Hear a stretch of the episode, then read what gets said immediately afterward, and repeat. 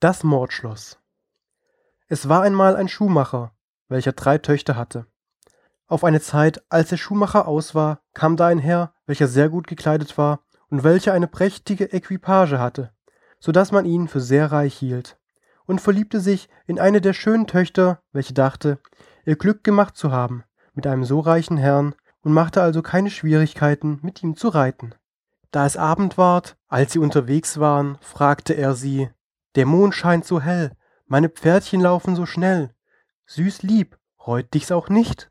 Nein, warum soll's mich reuen? Ich bin immer bei euch wohl bewahrt, da sie doch eine innerliche Angst hatte.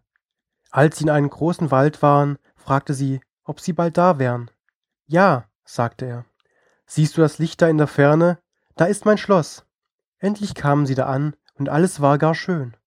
Am anderen Tage sagte er zu ihr, er müsste auf einige Tage sie verlassen, weil er wichtige Affären hätte, die notwendig wären. Aber er wolle ihr alle Schlüssel lassen, damit sie das ganze Kastell sehen könnte, von was für Reichtum sie Allmeister wär. Als er fort war, ging sie durch das ganze Haus und fand alles so schön, dass sie völlig damit zufrieden war, bis sie endlich an einen Keller kam, wo eine alte Frau saß und Därme schrappte. Ei Mütterchen, was macht sie da? Ich schrapp Därme, mein Kind.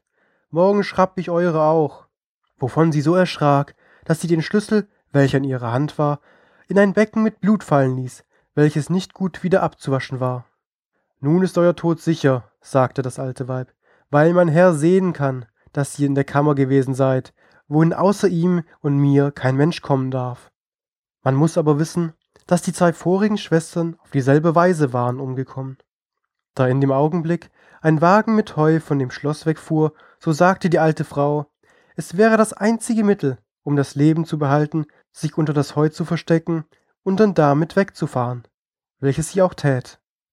Da inzwischen der Herr nach Hause kam, fragte er, wo die Mamsel wäre.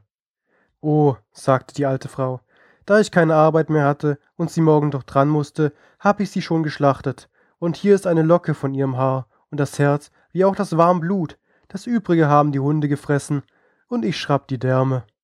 Der Herr war also ruhig, dass sie tot war.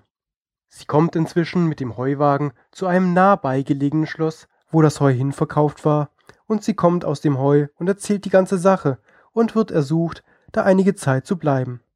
Nach Verlauf von einiger Zeit nötigt der Herr von diesem Schloss alle in der Nähe wohnenden Edelleute zu einem großen Fest, und das Gesicht und Kleidung von der fremden Mamsel wird so verändert, dass sie nicht erkannt werden konnte, weil auch der Herr von dem Mordkastell dazu eingeladen war.